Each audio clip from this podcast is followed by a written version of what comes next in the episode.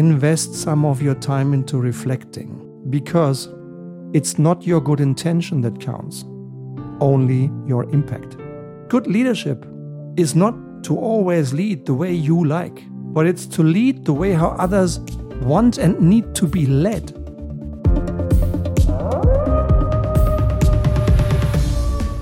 Hello and welcome, dear Leitwolf, dear leader of the pack, to today's new episode of the Leitwolf Leadership Podcast. Today's episode is entitled Toothless Tiger or Strong Leader.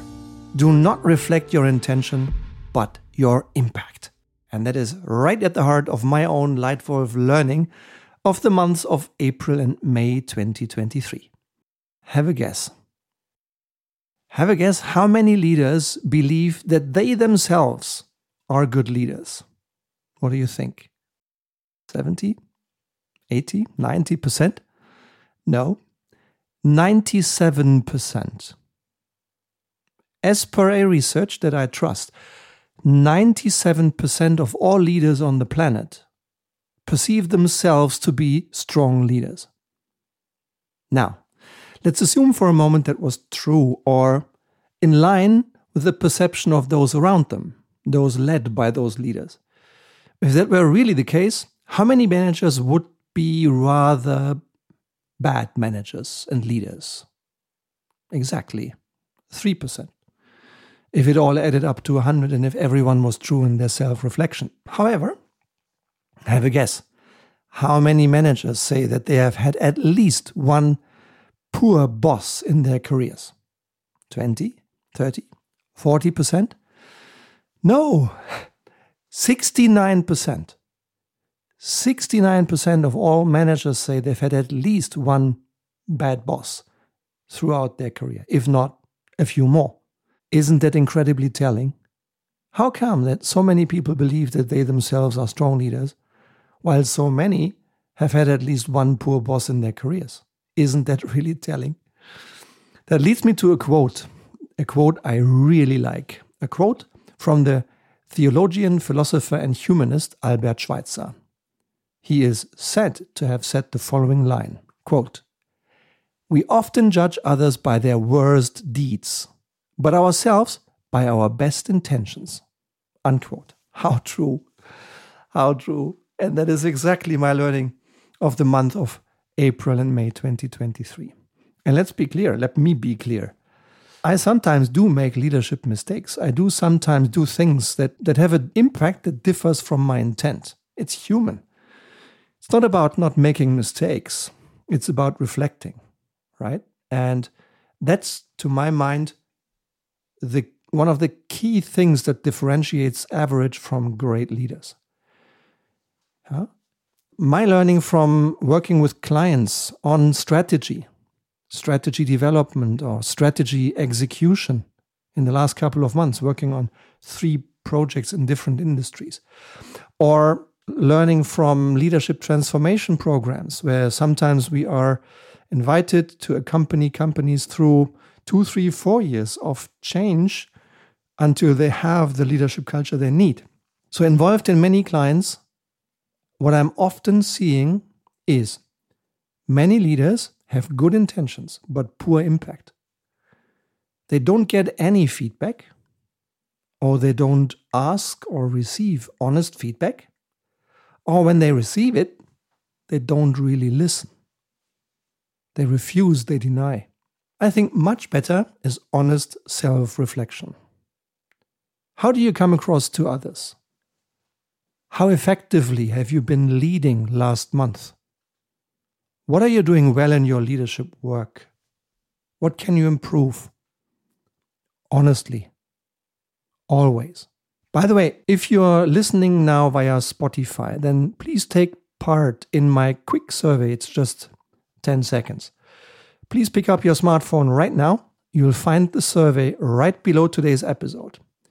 This is the survey. Please give me your answer. I'm using this knowledge to prepare for my next episodes. And the question I'd like your answer on is How often have you reflected on your own leadership behavior in the last month? Not at all, once to twice, three times or more. So let me repeat. How often have you reflected on your own leadership behavior in the last month? Not at all. Once or twice, three times or more. I'm curious to see the response and I'm happy to share my learning in one of the next episodes. Let's now turn to three things I'd like to share with you as an impulse, as a stimulus, as an inspiration, as an experience. Not to say this is the truth. Maybe you have much better ideas, and if so, please share them with the Leitwolf community. But three things that I've seen I'd like to share with you. What makes the difference between a toothless tiger and a strong leader? Number one, attitude.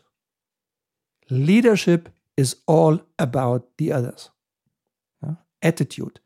Leadership is all about the others.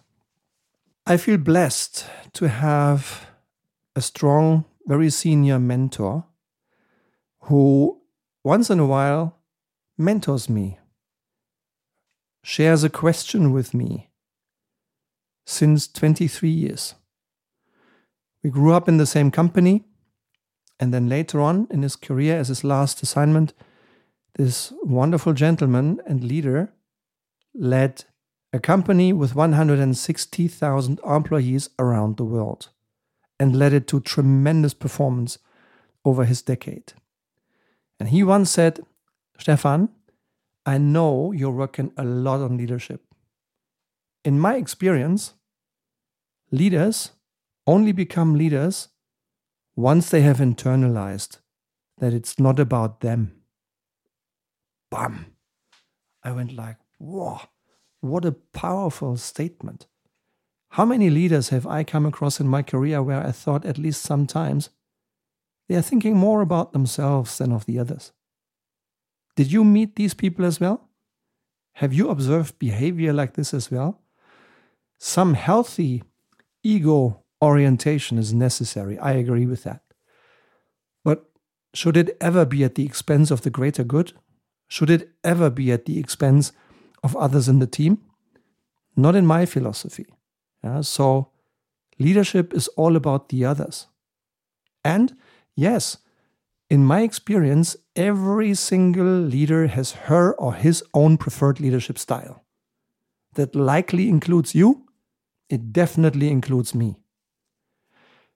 But good leadership is not to always lead the way you like, or is for me is not always to lead the way I like, but it's to lead the way how others want and need to be led. Leadership shouldn't start with our preference, but with other people's needs. It shouldn't start with our action and our activity, but with the need of the others in this particular moment and situation. That to me is a key component of good leadership. And it's also important that you define good leadership for yourself. I expect and hope that your definition is slightly different from mine. Yeah? Mine includes three big thoughts. In my view, the people around you, so your line manager, your peers, your direct reports, your customers, expect from you as a leader orientation, motivation, and connection.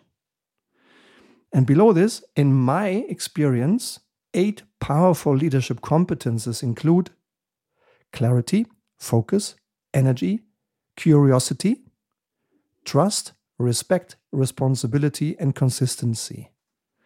The ability to create these outcomes with others, to me, defines how impactfully and how effectively you're leading yourself and others to success. And only once leaders have realized that it's not about themselves, but it's all about the others, then and only then can they be great leaders. My second thought to share for you today is good intention is not enough. Only good impact counts. Yeah? Good intent is not enough. Only good impact counts. It is vital to do honest self reflection. Not only when it's convenient and likable to reflect what we are strong at, but particularly when we have a lesson to learn, when we have things to change, when we have made a little mistake in our leadership, then even more honest self reflection is crucial. So, question to you What did you do really well in your leadership work last week? How effectively did you lead yourself, your line manager, your peers, your staff, your clients? How much time did you invest into working in the system? And how much time did you invest into working on the system? What did you do not so well? Where did you do where did you leave some potential, some opportunity unutilized? And how will you do better next time? Invest some of your time into reflecting because it's not your good intention that counts, only your impact. And idea number three learn to give and receive helpful feedback and do it regularly. Isn't it amazing that only 7% of all leaders say, I think I'm pretty good at giving and receiving feedback, while almost 70% of all current leaders say, Oh, I find it tough and difficult and demanding to really give and receive good feedback. I'd like a good training on this. Yeah? 7% think they are good at it. 70% say and think I need to improve. Saying just something is easy, but that's not feedback. Giving really helpful feedback may be challenging. Yeah, I don't think it's easy, but I know it's powerful.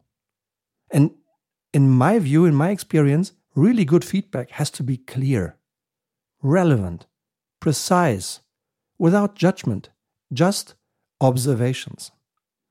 And a helpful tool that I have started adopting in giving feedback is perception, impact, desire to frame the feedback. Yeah? We shouldn't judge people. We should just share perception of behavior. Yeah? So here is what I perceive. This is the impact it had on others or me. And here is my desire for you to evolve and how to do it better next time. Yeah, perception, impact, desire. Pick your own leadership feedback frame. Use it. I think one key is it needs to be constructive. It needs to be perceived as constructive. It should be honest, and maybe it's sometimes a little bit tough to receive. But as long as your constructive intent to help the other person is always tangible, I think you're doing the right thing. So learn it, practice it, give feedback, and ask for it. It's one of the best ways to establish the right performance and learning and development culture around you that you want. Yeah? And use it to establish the feedback and performance and leadership culture that you want. Yeah? Don't wait for only others to do it for you. You are a leader. Take opportunities, take responsibility to be the culture and to create the culture. You'll be richly rewarded. So, one final plea from my end. More and more often, people say, Wow, these programs are great, Stefan. When they come to Leitwolf Academy, the virtual one year program for leaders of all levels, or when they work with us in, in live sessions with my coaches and with me, uh, there is a desire that gets raised more and more frequently exchange with the community. So please come on to my LinkedIn account, comment on our posts, comment on the podcasts be published by Spotify, by Apple iTunes, by all the other streaming services, and also via LinkedIn. I really invite you to share what you like, to share when you have a very different view, and to share your questions. We will all learn from it. And maybe the comments you share on LinkedIn will inspire one of my next titles here in the Leitwolf podcast. So please join the community for more exchange. And if you like this podcast, please press the star button in the rating box and leave a reference. That's it for today. I hope you've enjoyed it. I thank you very much for your time, and I already now look forward to welcoming you again very soon, maybe already next week, back here in the Leitwolf podcast. Take care, thank you, and see you soon. Cheers, your Stefan.